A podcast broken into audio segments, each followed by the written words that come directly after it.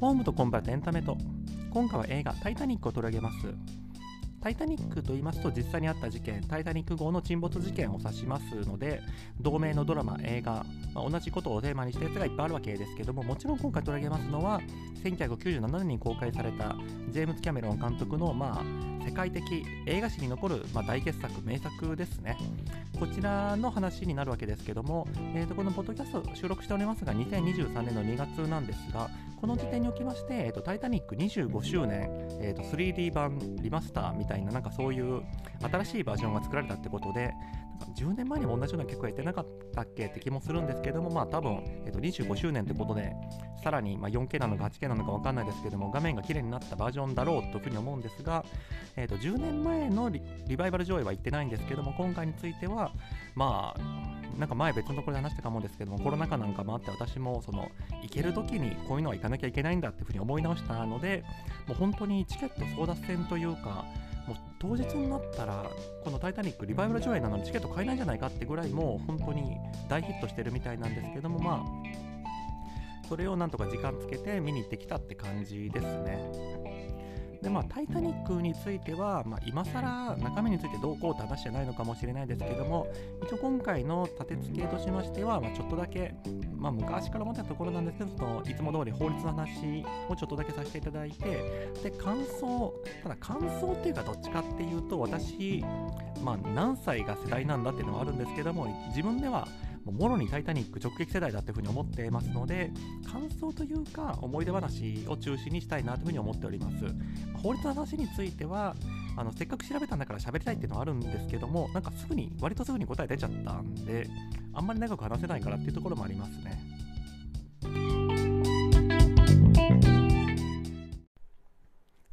ではここから早速本題に入ろうと思うんですけども本題も映画の感想というか、まあ、思い出話についてはどんだけ長くなるかわからないんで先にその法律的な話について片付けちゃおうかなというふうに思うんですけどもその法律論的な話として私が気になっているところ疑問に思っているところって何かっていうと一言で言うとあの人間ってそんな簡単に入れ替えれるんだっけってことですね。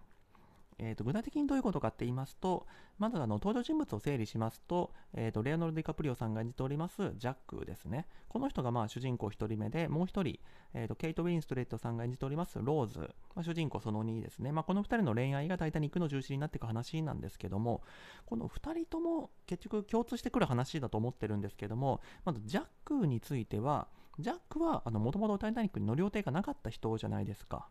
あの作中冒頭で出てきますようにまあ、冒頭といってもあれか、あの本当の冒頭はあの海底のなんか潜水艦みたいなやつで探査するところなんで、えー、とそのそこを超えた、えー、と過去シーンの最小のところでは、ジャックはあのポーカーで勝って、もともと,、えーと、タイタニックに乗る予定だった人からそのタイタニックの乗船権を、まあ、奪い取ったというか、勝ってもらって、そのチケットでタイタニックに乗るわけですけども、ただこれってもちろんその乗船名簿、乗船リストにはジャックの名前載ってないと思うんです。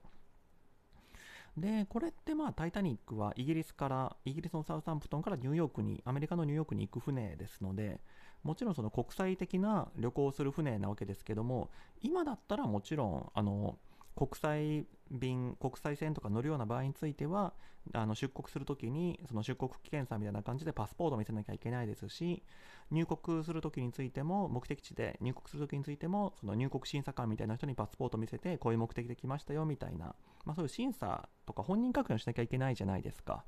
劇中の描写ですと、ジャックはもう、なんかズタ袋みたいに持ってもう猛ダッシュで「タイタニック」に乗り込んでその時にあのチケットは見せるんですけども本人確認みたいなのされてる様子は全然ないわけですね。これってまあ劇中ではもちろん途中で「タイタニック」沈んじゃってジャックはアメリカの地を踏むことはできなかったわけですけどもいざアメリカに来た時にその入国審査場みたいなやつで「お前誰だ?」と。乗船名簿にも載ってないけど、お前どこから来たやつなんだみたいな風にならなかったんだろうかみたいなところがちょっと気になったところなんですね。で、ローズの方についても同じ問題があるなというふうに思ってまして、えー、とローズ、この人はもともといいところのお嬢さんなわけですけども、あのタイタニックのこの劇中で起きた、まあ、悲劇的な恋によって、いろいろと思うところに、えー、と変変化があったのか、あのアメリカ入国するときについては、もともと、なんか、ちょっと名前忘れちゃったんですけれども、いいところのお嬢さんだったのが、えーと、ジャックの名字であるところのドーソン、ジャック・ドーソンのドーソンを取って、えーと、私、ローズ・ドーソンですって言って、アメリカ入国するわけですね。で、えーと、現代編の話を見ると、その後もずっと旧姓はローズ・ドーソンで生きてきたみたいなんですけども、あれ、簡単にそんな架空のアイデンティティというか、その架空の免疫で生きていけるもんなのっていうところがちょっと引っかかったわけです。これもさっきとまあ結局同じ話かもしれないんですけども、入国審査するときに、ローズ・ドーソンってあんた言ってるけど、それ証明するあの書類かなんかあるのって聞かれなかったんだろうかと。まあもちろんこのタイタニックの劇中では、あの乗ってた船が沈んじゃったわけですから入国審査においてもそういう非常時だってことであたかもその3.11東日本大震災の後銀行預金を下ろす時にあの通帳とか持ってなくてもお金を下ろせたみたいな話と、まあ、近いのかもしれないですけどもあのタイタニックと一緒にパスポート沈んじゃった人もいっぱいいるでしょうからそういう人のことを考えてあのこの時はもしかしたら特例であのそういう本人確認とかせずに入国できたのかもっていう可能性もあるんですけどもじゃあ普通にタイタニックがついてたらあのこのローズ動作って名乗ることできたんだろうかみたいなところ、まあ、その辺りがちょっと気になったんでこのタイタニックの時代の入国審査ってどうなってたんだろうかってところをちょっと調べたんですけどもえー、とこのタイタニックの時代、これはまあ歴史的事実としてタイタニックが沈んだ時と同じだと思いますので、1912年なんですけども、一応もうちょっと遡って考えたいなと思っておりますのが、私最近結構、えっ、と、どれぐらい有名な漫画なのかちょっとわかんないんですけども、好きで読んでるシリーズがありまして、あの、不思議の国のバードっていう、まあ、多分青年誌だと思うんですけども、まあ、そういう漫画がありまして、これはあの、バードさんっていうイギリス人の冒険家、この人が、え、ー、と、明治新直後ぐらい、え、ー、と、時代設定としては1878年に、えー、と横浜に入港してそこから徒歩で、えー、と北海道まで行ったっていう旅行記があるわけですけどもこれも実際にある旅行記ですね。それを漫画化したのが「不思議の国のバード」っていう作品なんですけども、まあ、おそらく結構その漫画的な脚色もしてるんじゃないか、まあ、私はその原作の方は読んでないので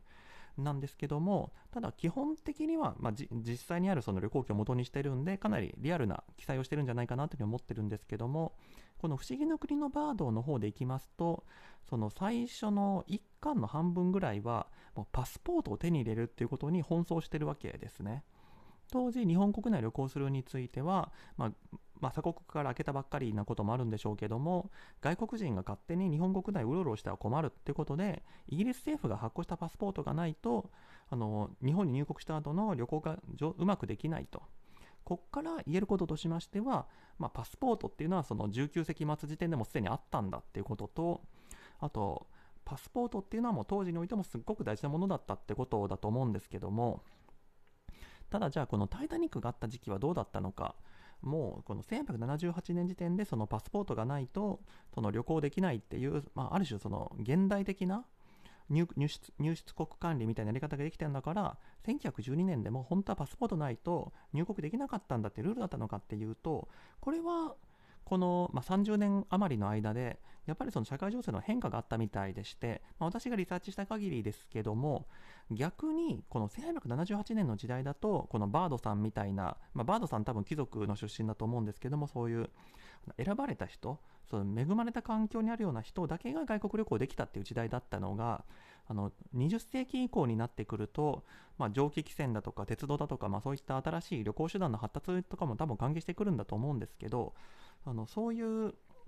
環境が整うことによって逆にあの普通の人、まあ、そこまで選ばれた環境じゃない人たちについてもどんどん海外旅行するようになってその政府として管理できなくなってきたって状況になってたみたいなんですよね。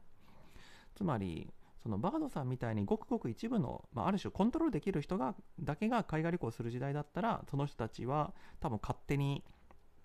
外国に乗り込んだりしないんであのきちんと書類仕事とかしてくれるのを期待できたのかもしれないですけども、まあ、今回でいうそのジャックみたいなその根なし草みたいな人たちもあの安い、えーと、低いお金しか持ってない人たちも旅行するような時代になっちゃうとこいつらをあのお前らパスポート持ってないと入出国させないぞみたいに管理することってもう事実上不可能になっちゃうんですよね。今みたいにその国境をきちんと誰かが警備しててみたいな時代だったらパスポート持ってなかったら帰れってできるかもしれないですけどもあのアメリカみたいな広大な国だとそれってもう現実不可能なわけですしということで1900年代の最初とか1910年代とかになってくるとあのパスポートはま持ってる人はもちろん持ってたんでしょうけども実際はそのある種無法地帯みたいにもう勝手に入出国してるみたいな状態になってたみたいなんですよね。じゃあこの実際に入国審査をやる側であるアメリカはどうだったのかっていうところでいきますとアメリカ、まあ、これは先ほど申し上げました通りそのアメリカ特にまあ広大な国だってこともあってあのかつてそのワイルドワイルドウエストみたいな時代についてはもう完全に入出国については管理してなかったみたいなんです。ただ、徐々にその、まあ、特にアメリカの場合気にしたらメキシコから来る人たちなんですけども、この人たちがまあ来て、その略奪行為というか、そういう犯罪行為みたいなのもするみたいなのが問題になったみたいでして、どうも1910年、20年ぐらいだと、まあ、テキサス州のレンジャーがメキシコからの入国者を取り締まるようになってたみたいな記述もあったりしますので、で、徐々にそういった管理が始まってたんじゃないか。1924年にアメリカにおいて移民制限法っていうのが制定されてますので、移民を制限するためにはもちろんその前提として、出入国管理もしなきゃいけないというふうになってくるわけですけども、ただ、この1912年だとどうだったかっていうと、どこまでやってたのか。ただ、えー、と今回のリサーチで見つけたところですと、その BBC のドキュメンタリーなんかで、えー、とこのタイタニック号で、まあ、生き残った中国系の乗客なんかがいるわけですけども、このアメリカの当時の時代において、えー、と一般的な移民制限法ってができたのが1924年ですけども、この1912年の時点でも中国系の人に対する移民制限法みたいなやつはすでにあったみたいで、で、このタイタニック号事件でも生き残った中国系の乗客たちが入国を拒否されたと。で、その後、どこに行ったのかえーと、居場所がわからないみたいな、まあ、それを調べるみたいなドキュメンタリーがあったってことなんで、逆に言うと、このアメリカの入国審査として、その見た目が白人の人はわからないですけども、その中国系、アジア系の人種については、お前誰なんだと。中国人だったら追い返すぞみたいな審査をしてたんだろうなってことは言えるわけですね。あちなみに、えーと、出国する側の国、まあ、その意味では今回関係はないっちゃ関係ないんですけども、出国する側の国であるイギリスですと、えーと、1914年に入国者の本人確認をするルールっていうのができた、まあ、そういう法律ができたってことになってますので、まあ、入出国するときどうだったかっていうとちょっとわかんないんですけども、少なくとも入るときについては1914年時点では、まあ、パスポート、まあ、必ずしもパスポートじゃなくても他の種類でもよかったのかもしれないですけども、そのパスポート確認みたいなやつをしないと、入国しないということになってたわけなんですが、これ裏返すと、1914年まではあの本人確認しなくても入国できたってことなんで、まあ、アメリカ、まあ、推測、推論ではあるんですけども、1912年時点ですと、多分、見た目がアジア系じゃなかったら、その、パスポートとかなくても入れたんじゃないかなっていうところですね。まあ、ちょっとその、完全にえー、きちんとその法律とか調べたら完全に答えはこうだっていうのが出てくるのかもしれないですけども、まあ、ざっとしか調べてないんで、当時のその法律、あるいはそのドキュメンタリーの内容からすると、まあ、多分1912年だとパスポートがなくても入れたんだろうと、まあ、ジャックの方はもしかしたら、そのポーランド人かなんかの賭けで負けた人のふりして入って、入った後はもう別に自由にジャック・ドーソンですって言って活動すればいいと思うんで、まあ、そこだけ乗り越えればいいってことだったら、まあ、それでよかったのかもしれないですけども、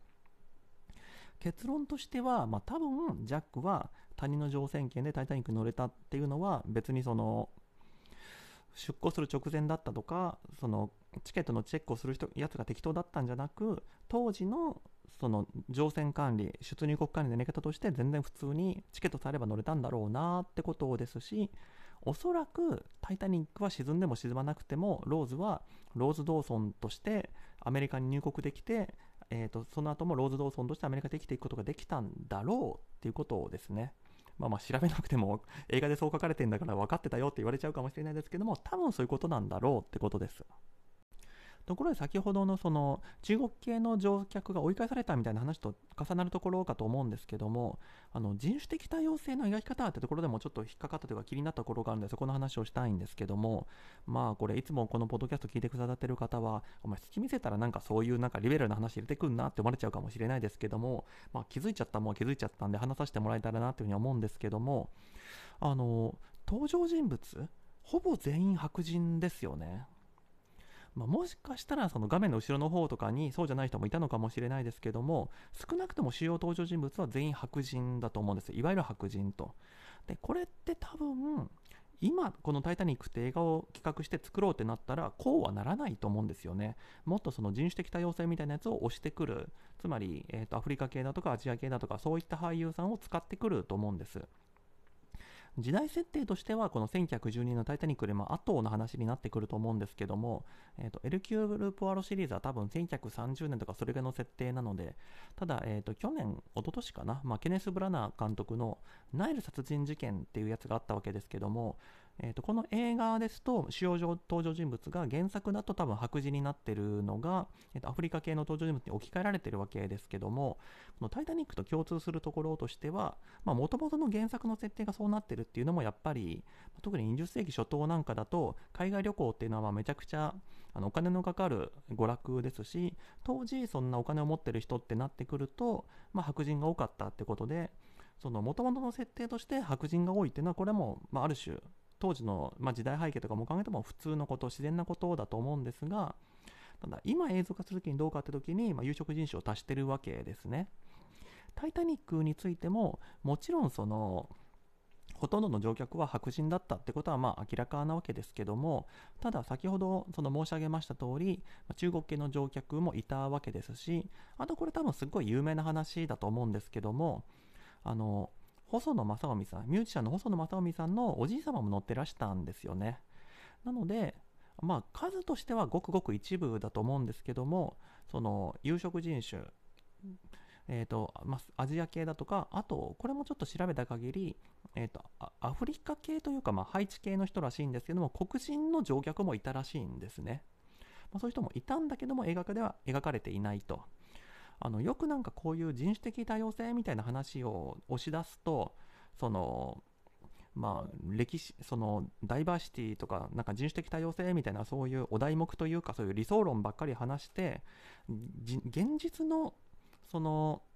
実際にあった出来事事実のを歪めるのはどうかみたいな、まあ、そういうバックラッシュというか、まあ、そういう反発もあったりするわけなんですけどもただこの「タイタニック」で言うと今申し上げた通り現実どうだったかっていうと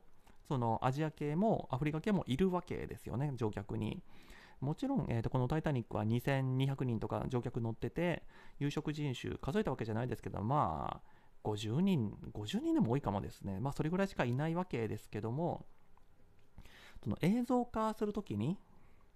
その50人が映るように映画を作るのかそれともその映らないように映画を作るかっていうときにまあただこの「タイタニック」ってその映像この映画の中で映ってる乗客って多分もちろん2200人全員は映ってないですけどもあの200人300人は余裕で1画面に映ってると思うんですよね。その時にあの割合で言うとその有色人種入る方がむしろ自然だと思うんですけども、えー、とさっきは言わなかったですけども、えー、とシリアとかその中東系もの乗客も結構いたらしいのでやっぱ見てはっきりあこの人白人じゃないなって人は結構いたんだろうとは思うんですけどもただ、えーと、今の映画はその少数の方そのマイノリティの属性の人が映るように、えー、その画面設定というか、まあ、そういう、えーと、撮影をするしこの97年とかこの時代だと、まあ、いたのかもしれないけども必ずしも多数じゃなかった人たちについては全くいなかったように扱うっていうそういう違いがあるってことなんだろうなっていうまあ別にそのタイタニックが、まあ、この撮った時代っていうのももう25年前ってことで、今とは、まあ、価値観なんかも違う話なんで、タイタニックは白人ばっかりで人種的多様性がなくて、けしからんなんていうつもりはさらさらないんですけども、ただ、どっちに着目するかっていう話をするときに、その、取っても取らなくても間違いじゃなかったんでしょうけども、ただ、もしかしたら現代は、そのごくごく一部に過ぎない人を過剰に代表させてるみたいなことでその歪みがあるのかもしれないですけどもただ「タイタニック」は「タイタニック」で多数派だからっつってその少数派をあたかもいなかったように扱うっていうところでその現実を歪めて描いてるっていう観点もあるのかなってことはなんとなく感じますね。ではここからは「タイタニックの」まあ、感想というかまあ思い出話を話そうかなというふうに思うんですけども私この話をするに先立ってそもそも自分は「タイタニック」どれぐらい見たんだろうっていうふうに考えたわけですけどもいやあのそんな「タイタニック」好きって自分で思ったことがないんですけどもただ数えていくと67回見てるし私あのあんまり同じ映画2回見るタイプじゃないんで、まあ、最近はあの面白いと思ったら映画館にもう一回行くってこともあるんですけどもあの配信になってもう一回見るかっていうとそういうわけでもないんでその場合は2回で終わりじゃないですかその中で67回見たってなると下手したら人生で一番多く見たあ人生で多く見た映画のトップ5ぐらい入ってくんじゃないかなってぐらいでまあそれぐらいまあ気づいてみると考えてみると自分の中で特別な映画なのかなって気はするんですが、えー、と劇場で見た数っていうと、まあ、の冒頭で申し上げたように前回のリバイバルバージョンは行ってないんで多分オリジナルで見た97年えっと改めて今回確認したら97年の12月公開なんでもしかしたら、えー、と98年になってから見てるかもしれないですけどもあのそれ以来なんで、まあ、25年ぶり2回目に劇場で見たって感じですね。で、まあ、私当時そのオリジナルというか97年版が公開された時って多分高校生だったと思うんですけどもいや本当にこれこの話がしたくて思い出話を始めてるってぐらいではあるんですけども私の人生においてあんなに映画っていうものがあの話題の中心になったことはないって感じですね。あのみなこれを聞いてる皆様があの今までどういう環境であの映画ってものに対してあのどういう態度で向き合ってきたのかっていうのは私は分からないんですけども私まあ高校生ぐらいからずっと映画好きで、まあ、映画館については行ってなかった時期もあったりではあるんですけども自分は映画ファンだっていうのは、まあ、高校生ぐらいからずっと心に持ちながら生きてきたわけですけどもまあ映画ファンって言っても不遇じゃないですか。あの、まあ、どんだけマーベル映画がヒットしたって言ったところであのそんな学校のクラスでみんながマーベル映画見てるわけでもないしあの昨日金曜ロードショー見たっていうのもあの親しい友達とちょっと話すかもしれないですけどもあのあんまり仲良くないやつとあのそういう話をすることとかもないだろうしとか考えるとそのクラスの話題の中心に映画があるとかそういうことってほとんど軽減したことって誰もないんじゃないかなというふうに思うんです。ただ、えー、とこの「タイタニック」が公開されてでその人気がしぼむまでの3ヶ月ぐらいかなりロングランしたんで3ヶ月ぐらいはあの言うにあったと思うんですけどもその間は本当に「タイタニック」がその学校の話題の中心だった気がしますね。まあ、もちろんあの一日中ずっと誰もが「タイタニック」の話をしてるわけじゃないんですけどもあの「タイタニック」見たみたいな話が全然あの映画好きとかじゃなくて誰にも通じる時期っていうのがあった気がしますしあの私の世代だと何ですかね「マトリックス」とかなんだろううーん、まあ、あれはそこまでないかもしれないけども、ブレアウィッチプロジェクトとか、まあ、その辺とかも結構、まあ、今風の言葉で言うとバズったとか、まあ、話題の中心になったような映画でもあるんですけども、もう全然規模が違うって感じですね。まあ、ブレアウィッチプロジェクトなんか本当に、あの今きこれを聞いておられる方がブレアウィッチプロジェクトって映画を覚えてるかどうかわからないですけども、まあ、クラス40人いたら1人か2人知ってるぐらいの、その、それぐらいのバズり方だったと思うんですけども、タイタニッ僕は40人いたらもう35人は見てて30人は話に乗ってくれるみたいな。多分あの時に好きな有名人って誰って聞いたらまあまあまあ多分女の子だと思うんですけどもその10人に2人ぐらいはレオナルド・ディカプリオって答えたんじゃないかなって気がしますね。だから40人のクラスだったら、えっと、4人の女性が一番好きな有名人はあのキムタクとかじゃなくてレオナルド・ディカプリオって答えたんじゃないかなと、まあ、10人中2人って少ないだろうっていうふうに思うかもしれないですけどもただ例えば今あの学校とかであの好きな男性タレント誰ですかって聞いてその20%も占める人なんかいないと思うんですよね。ましてやあのハリウッドスターが選ばれるなんてまずないですよねてか今そんな人気あるハリウッドスターなんかいないと思うんですよね。ちょっと前だとそのジョニー・デップとか人気だったかもしれないですけどもそのクラスで4人私一番好きなのはジョニー・デップですとジャニーズでもエグザイル系の人でもないですとかそんなことないですよねでもあの一瞬はあのレオ様レオ様みたいなことを言ってレオナルド・ディカプリオがそれぐらい好きですって人がいた気がする本当に奇跡のような23ヶ月だったなって今でも思いますね。あのこれも本当にあった話ですけどもあのクラスの中で「何々さんまだタイタニック見てないらしいよ」っていう噂が出たことがあってもうこれもとんでもないとか信じられない話じゃないですか。だだってその今どんだけヒットしてもそのトップガンマーヴェリックがどんだけヒットしてもあのああの子なんか映画見に行ったらしいねぐらいの扱いだと思うんですけどもタイタニックまだ見てないらしいよが噂になるってどれぐらい見てるのが当たり前なんだって話じゃないですか。ちなみに、えーと、僕の友人の帽子はそのまだタイタニックを見てない女の子をタイタニック見に行きましょうって誘ってあの最初のデートにこぎつけようとしたっていう思い出もあったりもするんですけどもまあまあそんな感じでもうタイタニック見てて当たり前っていうなんか本当にめちゃくちゃなヒットだったなというふうに思いますしあのアバターの時ってそんなことあったのかな？私まあアバターの時はもう全然社会人だったんでそんなあの学生たちがどう見てたかっていうのは全然わからないんですけども多分当時の中学生高校生2010年の中学生高校生はあいつまだアバター見てないらしいぜ遅れてるみたいなことは言わないと思うんでやっぱり「タイタニック」がその、まあ、そういう一丸となってみんなで映画を見たっていうある種、まあ、最後みたいな時になったんじゃないかなって気はしますね。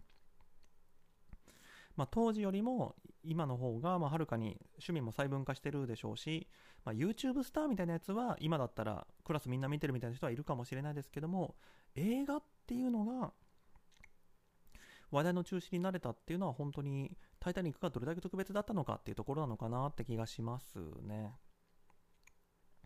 でそんな素晴らしい映画「タイタニック」25年ぶりに映画館で見た感想としてはうーんとまあ25年前と比べるのはもう記憶の限界でやっぱ無理なんですけども途中で56回配信だとかそういうのでも見ちゃってるんでただえー、と 3D, 3D メガネかけてるからかもしれないですけどもなんか画面が暗く感じたなっていうところがありますし、えー、と私これを見る直前にあの、まあ、これポッドキャストの配信で話すかちょっとわからないですけどもデミアン・チャゼル監督のバビロンも見てるんですけどもバビロンのあの極彩色の、まあ、派手派手しい鮮やかな画面なんかと比べちゃうと余計なのかもしれないですけどもやっぱり20年前30年前の映画だなっていうのは感じちゃいますね。あのきちんと 4K リマスターみたいなのされてるとは思うんですけどもあーやっぱり今って映像技術進歩してんだなってのを逆に感じると言いますか。その画面がやっぱ鮮やかじゃないなみたいな感じますね。や映画としては面白い面白いんですけども多分やっぱり当時はまだそのフィルムの時代だったから劣化しちゃったっていうのもあるんでしょうしその25年前ってなるとその撮影の技術じゃないな撮影のその機材っていうのもその10年前15年前との、まあ、ギャップもめちゃくちゃ大きいんだろうというふうに思いますからあの面白いは面白いんだけどもやっぱりちょっと昔の映画その大スペクタクル対策みたいなところからするの観点からするとちょっとやっぱ画質物足りみたいなのは感じちゃいますね。なのでその手放しに大傑作だっていう、ままあ、手放しの大傑作なんですけどもその完全に没入できたかって言われちゃうとあ昔の映画だからなってどっか冷めた目で見てるところはちょっと否定できないなっていうふうには思いましたでそのストーリーというかまあどう感じ見てどう感じたかってところなんですけどもそう、このタイタニック、まあ私、めちゃくちゃ大ファンってわけじゃないというふうにさっき申し上げたところなんですけども、その見るたびに印象が変わるなっていうのも感じてはいて、いや、あの、見れば見るほど面白くなってるとは思ってます。あの、やっぱ最初見た時は、あの、私、その、陰キャというか、まあ、メインストリームにいないあの高校生だったっていうのもあると思うんですけどもその流行ってるものに対する反発みたいなのがやっぱ強かったあのお年頃だったんですよねなのであのタイタニック超大作大予算かっこいいすごいみたいにその素直に受け取れなくてふん、くったらないラブロマンスだな、みたいな、ちょっと車に構えて見ちゃったところがあったわけです。まあ、くだらないラブロマンスだなっていう感想については、今でもそんなにそこの感想は変わってないような気もしつつではあるんですけども、ただ、なんか必要以上に反発してたところもあるなって個人的には思ってまして、やっぱりその、そうみんながいいって思うものを素直にいいって言いたくないみたいな、そういう、まあ、今ではどっちかというと私そのド直球ののエンタメが好きな人になってるんで、まあ、人って変わるもんだなってところではあるんですけどもそういうのもあって初回「タイタニック」見た時に私もその当時熱狂したそのクラスの同級生たちみたいなあれはすごい映画だねマジ泣いたみたいな感じでは全然なかったですね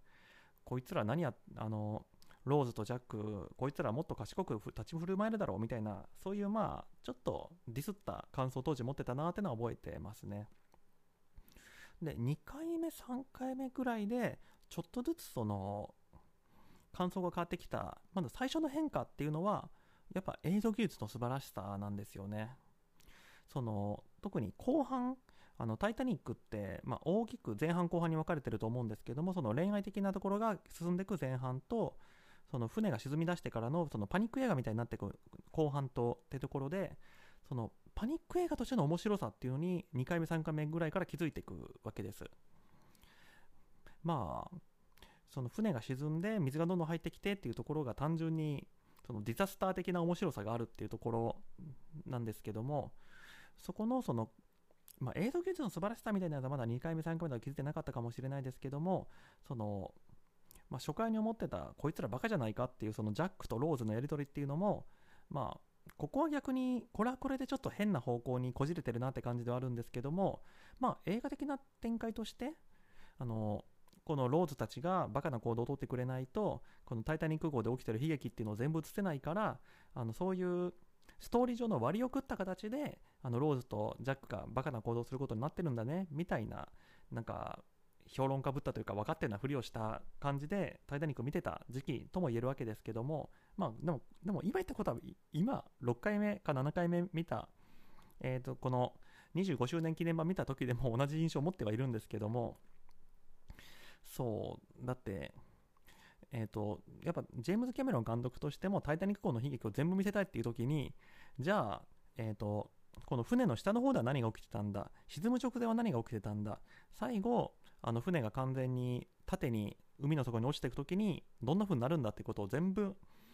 あの解決、えー、と体験してもらうためにはこの主人公のジャックとローズがずっとあの船の中を駆け回ってくれないと困るんで、まあ、その割り送った形でこのジャックとローズが、まあ、不合理な行動を取る羽目になったっていうのは、まあ、それは合ってるとは思うんですけども、まあ、何にしてもそのジャックとローズが船を駆け回ってくれることによって船の中で起きてる悲劇が余すことなく見れるっていう点からあの話戻りましてこの3回目4回目ぐらいでこのパニック映画としてタイタニックめちゃくちゃ面白いじゃないかっていうのを感じたところですね。で今となって感じるところとしては、まあ、アバター、えー、とこのジェームズ・キャメロン監督が次の作品次の次の作品まあそれぐらいを見て思うところでもあるんですけどもこのジェームズ・キャメロンってまあ絶えずその映像の未来というか映像技術の進化みたいなのを考えてる人っていうところもあってその単にそのパニック映画というかパニックの動画を撮りたいっていうだけじゃなくてその最新の技術を凝らしてそれを見せるっていうところに対するその敬意というかリスペクトみたいなのも感じたっていうところもあって、まあ、3回目2回目ぐらいから、まあ、恋愛としてはくだらないかもしれないけどもこれはいい映画だなみたいなところに気持ちが動いていったところですね。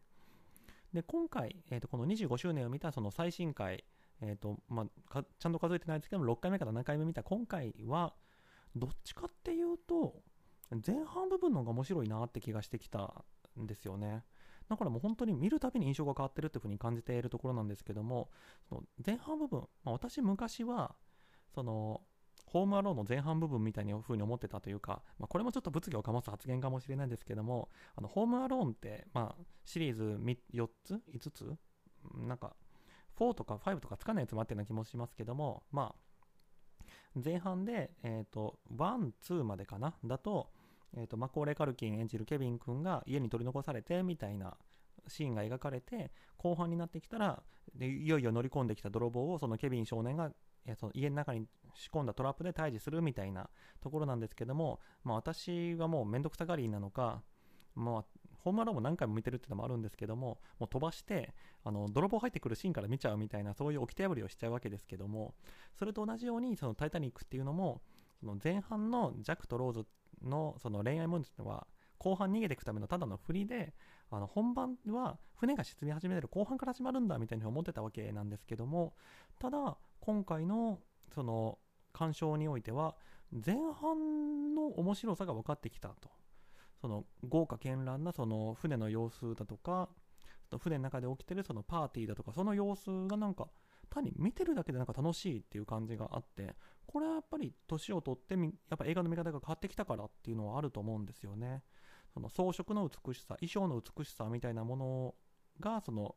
独自というか独立した鑑賞ポイントとして自分の中で醸成されてきたみたいなところがあるのかなっていうところもありますしただネガティブな言い方するとさっきのところもあると思うんです。つまりその後半のそのパニック部分ディザスター部分がなんか画質低いぞみたいな風にネガティブに感じたからこそその相対的に前半のその恋愛部分が面白いって風に感じたっていうところはあるのかもしれないですけどもまあそういう意味では後半は本当になんかこいつらずっと叫びながら走ってんなみたいなちょっと冷めた目で見ちゃってるところがあるのに対して前半についてはそのああこういうことあるよねみたいなその親親が娘に対して思うその嫌なセリフ声かけみたいな。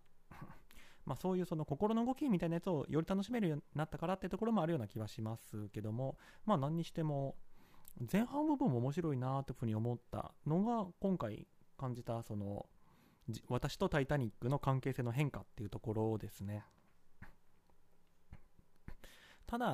まあ、これも何回も申し上げてるところですけどもやっぱ初回で見た時からずっと変わらないところはローズの自分勝手さですよね。いやこれそう初めて見た時から思ってたしあのこんだけ私がそのタイタニックに対しての見方が変わってる、まあ、自分がそのタイタニックに対する見方が変わってるっていうのはもう3回目ぐらいから気づいてたところなんで今回改めて劇場で見てあの全てを許せるようになるんじゃないか、ま、許せるって言い方もあれですね。全てを好きになるんじゃないか。タイタニックの全てがいいと思うようになるんじゃないかなっていうふうに期待しながら見たんですけどもやっぱりローズの自分勝手さっていうのはやっぱ何度見ても気になります。まあ言うまでもないかもですけどもこのローズさん。えーと、ケイト・ウィンスレット演じるこの、まあ、ヒロインの女性は、えーと、救命ボートに乗るチャンスが何度もあるのにあの乗らないんですよね、まあ、1回目はなんかジャックが死にそうだから助けなきゃってことで降りる、まあ、これはまだ納得できるんですけども2回目はあの一瞬たりともジャックと離れたくないから救命ボート降りるってそれはさすがにマガバマじゃないですかっていうふうに感じていて。で、まあ、これも何度も言ってるようですけどもあの全てタイタニックの全てが好きになったらその一瞬誰とも離れたくない弱と離れたくないっていうこのローズの気持ちも理解できるようになってるんじゃないかなというふうに思ったんですけども今回もやっぱりいやいやそこはボート乗っとけよっていうふうに思っちゃったんでうーんもしかしたらもうこれはもうずっと、うん、理解できないところなのかなっていうふうには思いますけどうーん。あとまあ今回そのちゃんと恋愛ものとして見ようというふうに見てて感じたところとしてはあのローズがジャックを好きになるのは分かるんですよ。その抑圧された環境で生きてきてたローズが、まあ、自由に生きてるジャックでその自分の環境から抜け出しさせ抜け出させてくれるような自分を救い出してくれるようなヒーローにジャックが見えたし、まあ、その絵が好きなローズにとって、まあ、アーティストのジャックがすごく刺激的に見えたとか、まあ、ジャックがそのめちゃくちゃ熱烈に口説いてくれるからあんまり恋愛経験がないローズがフラフラとなっちゃったとか、まあ、ローズがジャックを好きになる理由っていうのもいっぱいあると思うんですけども、なんならもう私も、もう、若き日のディカプリオ、レオ様がこんな熱烈に口説いてくれるんだったら、もう私も今の地位、もう名誉を全部捨ててジャックについてきますわって言いたくなるぐらいの、まあ、それぐらいのところではあったんですけども、逆はどうしてなんだろうっていうのはちょっと分かんなかったんですよね。なんでジャックがこんなにローズを好きになったのか。ってこれもちょっと異常なぐらいだって私は思っててだってもう途中からあこれこれ以上ローズにつきまとったら俺撃ち殺されるなって分かると思うんですよね。1910年とかの時代なんで、そこで、で、まあ、の、ボディーガードとか銃を持ってたのも分かってたじゃないですか。ここで下手に上流海峡に手出したら、まあ、もしかしたら船の上では大丈夫かもしれないですけども降りた後マジで殺されるみたいなやつは分かりそうな気がするのになんでジャックはここまでローズにあの執着するのか。ここは結局、まあ、推測はいくつかできるんですけどもよく分かんないなってとこがあってその、まあ、婚約者がいる相手をかどわかして誘惑してその上流階級特権階級を破滅させたいみたいなそういうルサンチマンというかそういう悪意でやってるのかなってのもちょっと思ったんですけどもまあ素直に映画見たらどっちかっていうとあの上流階級への憧れというか、まあ、単にあの美しいローズを見て一目惚れしました好きになりましたみたいな話なのかもしれないんですけども、まあ、そんな単純でいいのか。だっていくら美人だとしてもあの死んでもいいからあの奪い取るぞってそこまでなるっていう気がして。だってまあこのジャックもそのロミオとジュリエットみたいにあの温室育ちのウォッチャンじゃないじゃないですか。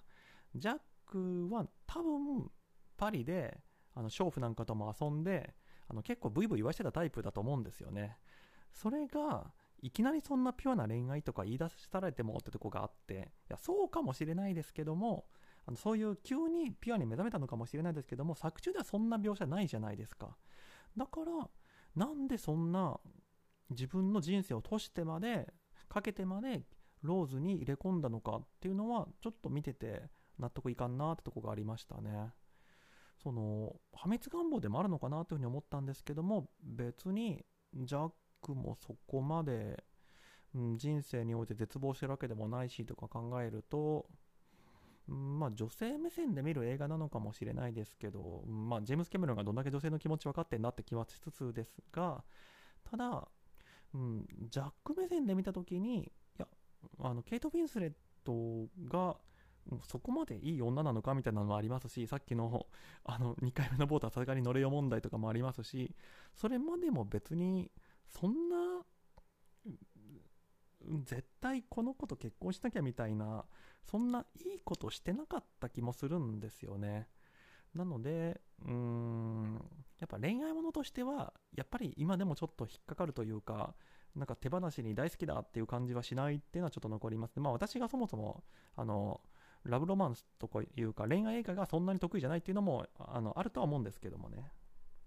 ちなみに今回の25周年記念のリバイバルについては冒頭でも申し上げました通り、もうチケット取れないぐらい大ヒットしてるわけですけども、なんかあんまり誰もそんな想定してなかったのか、結構そのマスコミなんかもその記事にしたりしてるみたいでして、私が行った時も今まで一回もそんなことなかったんですけども、あの映画館の中にテレビクルーみたいな人がいて、あのなんでこの映画見に来たんですかみたいなことをインタビューしてたんですよね。なんかたまたまなんかぼさっと歩いてたせいか私もマイク向けられたんですけども、まあ、逃げたんで多分放送とかされてないと思うんですけども映画館にテレビ局が来てあのインタビューするなんてそんなんあの試写会の時ぐらいしか見たことないんではあ本当になんか注目浴びてんだなーっていうのはちょっと面白いなっていうふうに思いました。はいということで今回この辺りで終わろうかと思います。ご清聴どうもありがとうございました。